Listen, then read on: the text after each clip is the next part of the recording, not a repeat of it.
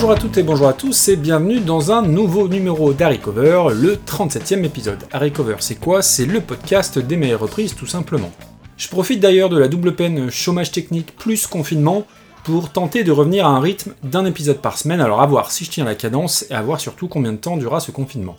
La qualité sonore et la qualité de montage seront peut-être un petit peu moins précis que d'habitude, mais un, ça va permettre de m'occuper, deux, de continuer à créer, produire et partager un peu plus en ces temps disons un petit peu troubles, et la musique étant un vrai vecteur d'évasion et de partage, ça fait du bien aussi d'être un petit peu plus productif sur ce plan. Comme d'habitude, je vous la fais courte, mais j'ai toujours autant besoin d'avoir vos retours, partages, commentaires, avis, critiques, hein, vous connaissez la musique. Et donc au programme de ce 37e épisode, je vais passer d'abord un petit peu de temps à réhabiliter un groupe phare des années 80, et ensuite je procéderai à la proclamation de l'avenir du rock indépendant, rien que ça. Si mon podcast vous emmène bien souvent aux États-Unis et encore plus fréquemment en Angleterre, cap aujourd'hui sur l'autre bout du monde dans un pays qui a vu naître toute une tripotée de grands groupes et artistes. ACDC, les Bee Gees, Midnight Nick Cave, Silverchair, John Butler Trio, Airboone, King Gizzard and the Lizard Wizard, Tame Impala, pour n'en citer que quelques-uns, tous ont en commun de venir d'Australie. Bien évidemment, j'ai enlevé de cette liste le groupe dont je vais vous parler aujourd'hui, et que vous avez peut-être reconnu avec le petit son dans l'intro. Et ce groupe, on a souvent, très souvent tendance à l'oublier lorsqu'on évoque les formations importantes des années 80. J'ai posé la question sur Twitter il y a quelques jours, à savoir pour vous quels étaient les 2-3 groupes anglo-saxons les plus importants du paysage pop-rock au sens très large durant les années 80. Sont ressortis en très grand nombre évidemment Dépêche Mode, U2, Les Cure, Police, Tears for Fears, Eurythmics, Queen, plusieurs m'ont cité aussi Madness, B-52s, Duran Duran, Simply Red, UB40, AA, Culture Club, Orchestral Man of in the Dark, Dire Straits, Frankie Goes to Hollywood.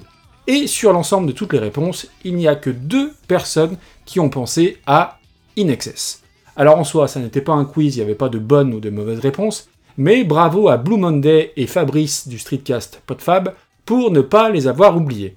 Alors je ne dis pas qu'ils ont une place plus importante que tous les autres groupes précités, je dis juste qu'au moment de faire les comptes, on pense rarement à In Excess, et sans forcément tenter d'avoir une explication à ça à tout prix, on va se pencher un petit peu sur leur parcours et sur ce qui les caractérise.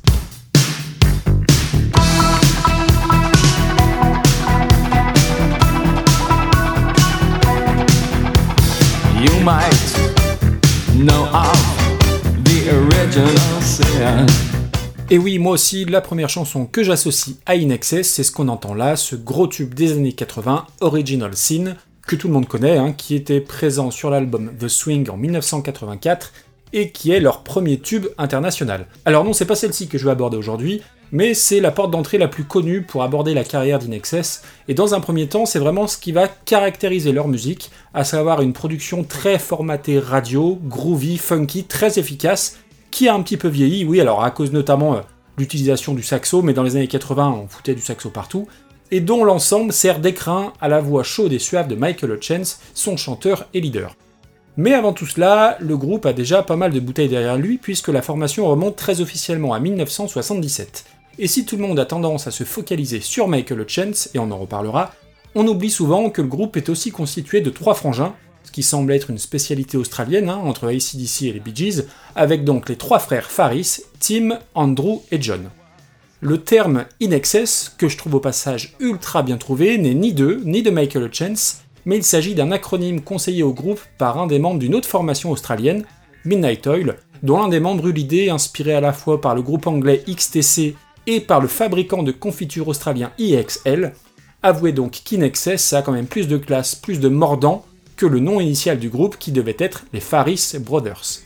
On est en 1980 quand Inexcess sort son premier album, avec un succès qui ne dépasse pas les frontières de l'Australie, mais qui est un disque très surprenant pour l'avoir écouté pour les besoins de l'épisode. Je m'attendais à de la pop là aussi très formatée, très marquée par les synthés, et en fait pas du tout. L'album est franchement très bon, entre du post-punk à la télévision, avec des influences punk à la clash, voire carrément ska par moment, un album très britannique finalement, et avec déjà pas mal de personnalité dans la voix de Michael Hutchence. Un Michael Hutchence qui n'est encore pas le sex symbole de la fin des années 80, mais un chanteur dont la voix sur cet album m'a fait penser à Elton John, jugez par vous-même.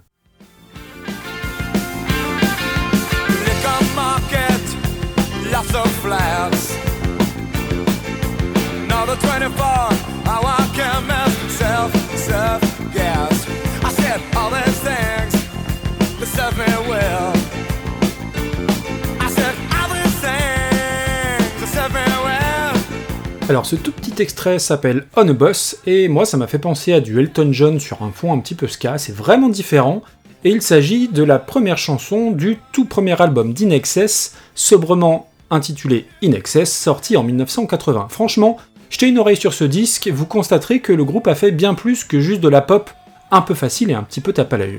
Parce que leur carrière s'est construite vraiment étape après étape de façon assez intelligente, notamment grâce à leur agent, qui leur décota très rapidement un contrat de 5 ans à peine leur premier disque enregistré. S'ensuit dès l'année suivante un deuxième album, Underneath the Colors, au succès toujours discret et réservé à l'Australie, puis ensuite un premier jalon posé aux États-Unis en 1982 avec leur troisième album, Shabu Shuba, qui bizarrement ne fonctionnera qu'en Amérique du Nord. Ce premier succès aux États-Unis est crucial, et preuve encore qu'ils ont su s'entourer des très bonnes personnes, leur manager de l'époque eut l'idée d'installer une permanence à New York, de manière à pouvoir contrôler et diffuser toute la communication autour du groupe dans l'hémisphère nord. On est alors dans le début des années 80 et le marketing mondialisé n'en est qu'à ses débuts, et force est de constater qu'ils ont été pour le coup assez visionnaires. Ensuite, en 1984, on en a parlé un tout petit peu tout à l'heure, c'est la sortie de leur quatrième album, The Swing, produit par Nile Rodgers, et qui leur ouvre les portes de l'international, numéro 1 en Australie bien évidemment, et un carton énorme aussi aux États-Unis, au Canada, en Allemagne, en France, mais de façon assez inexplicable, toujours pas au Royaume-Uni. L'Angleterre aura un début d'intérêt pour In Excess d'abord en 1985 avec leur déjà cinquième album Listen Like Thieves, et aussi un peu grâce à leur prestation en première partie de Queen à Wembley en juillet 86, mais leur succès là-bas est encore moindre que dans le reste du monde, les Anglais ne faisant décidément jamais rien comme tout le monde.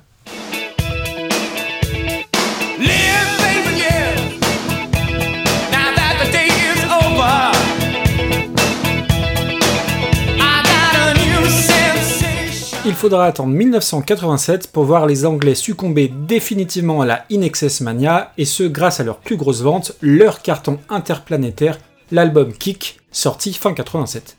Quand je parle d'Inexcess Mania, j'exagère à peine, dans le sens où à l'époque, leur poster était dans toutes les chambres d'ados, où Michael Hutchence trônait en très bonne place aux côtés des AA, George Michael ou Jason Donovan. Alors oui, j'ai un peu l'impression d'avoir 100 ans en prononçant le nom complètement oublié de Jason Donovan. A partir de là, le groupe devient incontournable, se produit sur les plus grandes scènes du monde entier, et sur le plan de la notoriété, faut bien s'en rendre compte hein, pour les plus jeunes qui m'écoutent, Inexcess va faire jeu égal avec les Dépêche Mode, U2 et consorts. Et cette notoriété se doit autant à leur musique qu'à leur chanteur Michael Hutchence. Parce que oui, en plus d'être un excellent chanteur, Michael Hutchence est une véritable bête de scène, à la sensualité très affirmée, sorte d'hybride suave entre Jim Morrison des Doors et Dave Gahan de Dépêche Mode. Là encore, je vous invite à aller voir des prestations du groupe à cette époque pour y voir le charme christique et dévastateur de Hutchence. Alors oui, il en jouait à fond, hein, il minaudait sur scène comme c'est pas permis, avec euh, pantalon en cuir, et vas-y que je te passe la main dans les cheveux à foison, pose lascive, mais il faut reconnaître, l'homme est talentueux et attire toute la lumière. Et quand le groupe est invité sur des émissions de télé, alors musicales ou pas, le reste du groupe est vraiment relégué au rang de faire valoir, les programmateurs misant tout sur la beauté féline de Michael Hutchence. Je vous mettrai en lien des extraits de ces passages, que ce soit Nulle part ailleurs ou Taratata à l'époque, qui illustreront ça, et qui illustreront aussi la prestance et le charme fou du chanteur australien. Revenons à l'album Kick, qui se vend donc par container entier aux quatre coins du monde, y compris en Angleterre, ça y est, est considéré pour beaucoup comme un album très très important de la culture pop-rock australienne. La sortie du disque est mise en avant à l'époque par 5 singles, Need You Tonight, Devil Inside, New Sensation, Mystify et enfin le titre qui nous intéresse aujourd'hui, Never Tear Us Apart.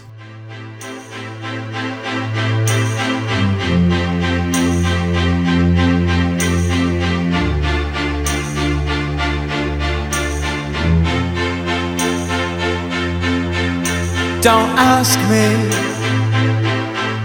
what you know is true. Don't have to tell you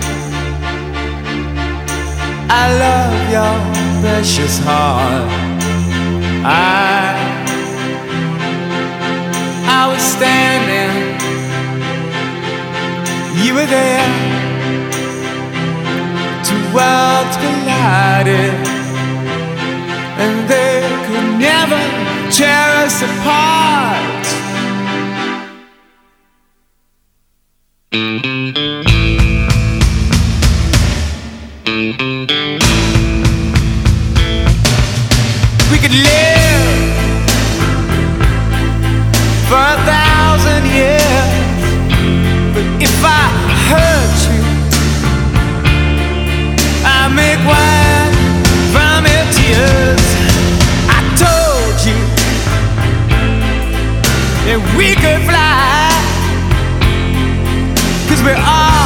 Have wings.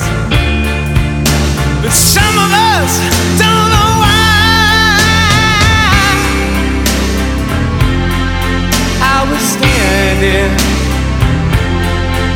you were there.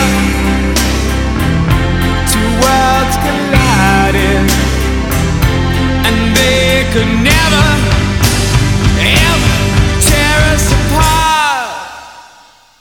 C'est une chanson un peu à part sur l'album Kick, parce que plus posée, moins enjouée que la pop euh, funkisante du reste de l'album, mais c'est en tout cas moi une de mes chansons préférées du groupe, avec Suicide Blonde, que Hutchence avait écrit à l'époque pour sa compagne Kylie Minogue, mais ce Never Tear Us Apart a un petit truc en plus, une grosse valeur symbolique, puisqu'elle sera diffusée lors des obsèques du chanteur Michael Hutchence en 1997. Au sujet de sa mort, il y a plusieurs théories qui ont circulé, L'explication la plus probable, c'est certainement un suicide, hein, Michael Hutchence ayant des tendances sévères à la, dépression, mais la famille de son ex-compagne défendait quant à elle la thèse d'un jeu auto-érotique qui aurait mal tourné. Ce qui est sûr, c'est que la disparition de Michael Hutchence va laisser un vide immense, et les autres membres du groupe auront à mon sens la très mauvaise idée de continuer sans lui, avec d'obscurs chanteurs qui lui succéderont, mais sans jamais atteindre le succès d'antan. Et depuis, plus rien ou presque, tout le monde a un petit peu oublié le groupe, c'est ce dont je parlais en introduction et sur mon sondage Twitter.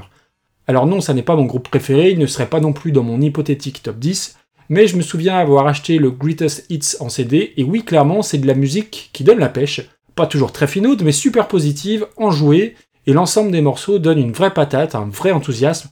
Tout ça est vraiment communicatif, même si tout n'a pas très bien vieilli, et si je l'écoute pas tous les jours, à chaque fois que je m'y replonge, c'est une vraie bonne dose d'air frais, de bonnes ondes très positives, et ça, ça tombe à point nommé, surtout en ce moment. En termes d'héritage et d'impact, il y a eu récemment la reprise de The National, groupe américain que j'aime beaucoup et qui a repris donc ce Never Tear Us Apart pour le disque caritatif Songs for Australia, mais je vais vous parler d'une artiste australienne, auteure, compositrice, interprète, et qui à mon humble avis est le futur du rock indépendant, et qui a sorti le meilleur album rock de toute l'année 2018.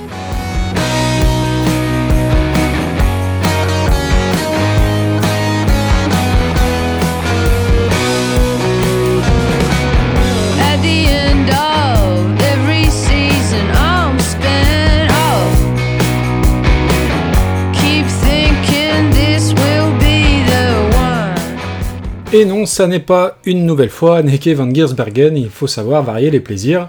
Certains d'entre vous auront donc peut-être reconnu l'excellente Courtney Barnett, dont le morceau entendu, Charity, est issu de son deuxième album, Tell Me How You Really Feel, sorti donc en 2018 et qui est vraiment un super bon disque. Elle avait sorti un premier album en 2015 avec un nom que j'adore, Sometimes I Sit and Think, and Sometimes I Just Sit. Parfois je m'assois et je pense, et parfois je m'assois juste pour les non-anglophones. Je l'avais trouvé super prometteur et ce deuxième album est très nettement au-dessus. On a souvent tendance à dire que le troisième album est le plus difficile mais qu'il est aussi celui de la maturité. Bah moi j'ai vraiment hâte qu'il sorte parce que je reste persuadé que la jeune australienne en a encore énormément sous le pied. Alors je suis pas toujours très bon pour classifier ou étiqueter telle ou telle musique, mais pour faire simple, c'est un petit bijou de rock indépendant, très direct, avec des mélodies vraiment super accrocheuses. Il y a un truc que j'aime particulièrement, je sais pas si ça vient de la production, de la manière d'enregistrer ou de composer, mais on entend assez distinctement chaque couche d'instrument. La ligne de guitare, la rythmique basse-batterie, la voix, le tout est assez clair, aéré, et pas noyé sous une tonne d'arrangements ou une tonne d'effets.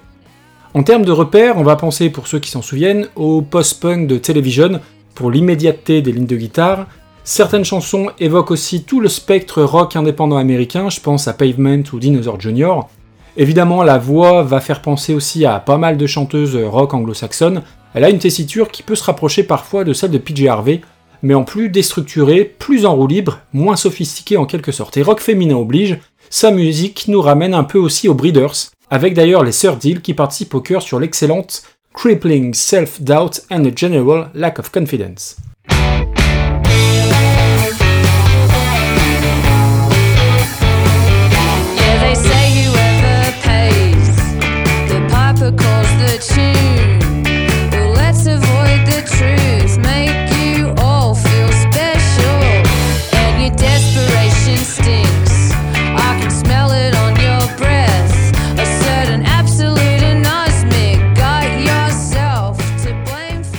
Et puis au-delà de sa voix, j'aime beaucoup son attitude générale entre posture un peu désabusée et nonchalance à la Julian Casablancas des Strokes, et surtout elle incarne à merveille le futur du rock indépendant, tout en conservant des codes vintage très sobres, notamment au niveau du look, avec euh, veste en jean, euh, t-shirt blanc, converse qui vont bien, et donc une dégaine très désinvolte avec une musique et un caractère très affirmé. Et puis elle a un point commun avec Jimi Hendrix, Kurt Cobain ou Tony Iommi de Black Sabbath, elle est gauchère. Alors en soi, il n'y a rien d'extraordinaire à être gauchère, mais pour une guitariste ou un guitariste, je trouve que, comme c'est assez rare, ça se remarque, et ça ajoute beaucoup de prestance et de personnalité. Alors c'est très con, hein, mais sur moi ça fonctionne, et ça me fait penser, alors attention, analogie euh, encore euh, un peu douteuse, ça me fait penser aux footballeurs gauchers qui ont ce petit truc en plus très esthétique que n'ont pas les pauvres gens droitiers qui sont dans la norme. Alors au sujet des footballeurs, on parle d'ailleurs de pas de gauche, et on ne dit absolument pas la même chose des droitiers, preuve que c'est quand même un truc assez spécial et assez particulier. Elle est gauchère, elle est australienne, comme Inexcess. Bon, en soi, c'est pas parce qu'elle est australienne qu'elle est obligée de les aimer, mais quand je vous parlais tout à l'heure de l'impact de l'album Kick d'Inexcess sur la culture pop-rock en Australie, Courtney Barnett en est la meilleure illustration, puisqu'elle a repris la totalité de cet album en 2014. Et elle l'a repris toute seule, assise, en live. Je vous mettrai évidemment le lien de la vidéo dans les notes de l'émission. Tous les tubes y passent, les Devil Inside, Need You Tonight et donc Never Tear Us Apart. Elle est seule, donc elle revisite tout ça de façon très nue, avec juste sa guitare électrique, un looper et un harmonica sur certains passages. Alors sur un concert entier, ça peut être un peu monotone, surtout que certaines chansons sont du coup euh, difficilement reconnaissables, hein. il n'y a ni arrangement, ni les claviers de base, mais c'est quand même super rare et sacrément ambitieux de se poser là, seul, de reprendre l'intégralité d'un tel classique, très identifié en plus comme une musique à la sensualité très masculine hein, finalement. Mais je vais pas vous mettre cette version de ce concert-là, mais une autre version de Courtney Barnett qui est en réalité une session de répétition encore plus décharnée, plus dépouillée et plus brute encore. C'est une version qui a été utilisée dans une campagne pour la promotion du mariage pour tous en Australie, alors je crois d'ailleurs qu'elle a été enregistrée dans ce but bien précis, ce qui lui confère là aussi une vraie légitimité et une vraie importance. C'est une reprise que je trouve vraiment réussie, car elle prend un titre qui est assez pop et loin de son répertoire habituel, pour en faire une sorte de complainte aussi déchirante que délicate. J'aime beaucoup la fragilité qui s'en dégage, une fragilité complètement à nu qui semble franchement interprétée avec ses tripes, alors c'est court, c'est très intense, et ça donne cette sensation de reprise un peu à l'arrache avec la dose de sensibilité qui transpire et qui moi m'a rappelé l'urgence et la rage contenue dans les reprises acoustiques de John Frusciante euh, dont je parlais dans l'épisode 15. C'est pas forcément toujours très juste dans la voix, mais là aussi ça apporte beaucoup beaucoup de charme et de personnalité à la chanson. Je vous laisse donc écouter la reprise de Courtney Barnett, j'espère que ça vous plaira. Si c'est le cas, comme d'habitude, faites-le moi savoir. Je vous dis à très bientôt pour une prochaine reprise et d'ici là, portez-vous bien. Bonne écoute et à bientôt. Ciao ciao.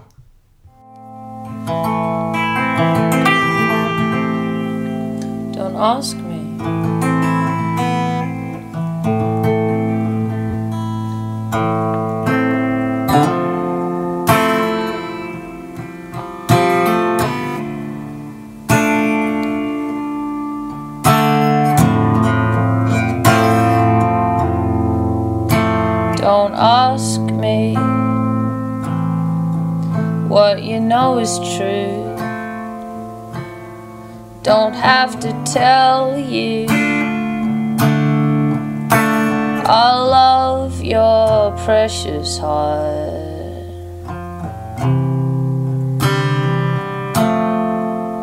I was standing,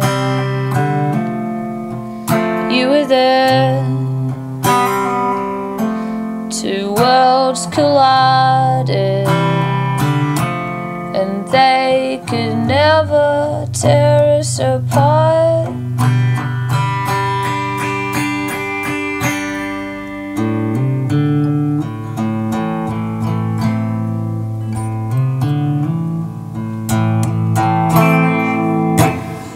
Could live for a thousand years. But if I hurt you, I'll make wine from your tears. I told you that we could fly,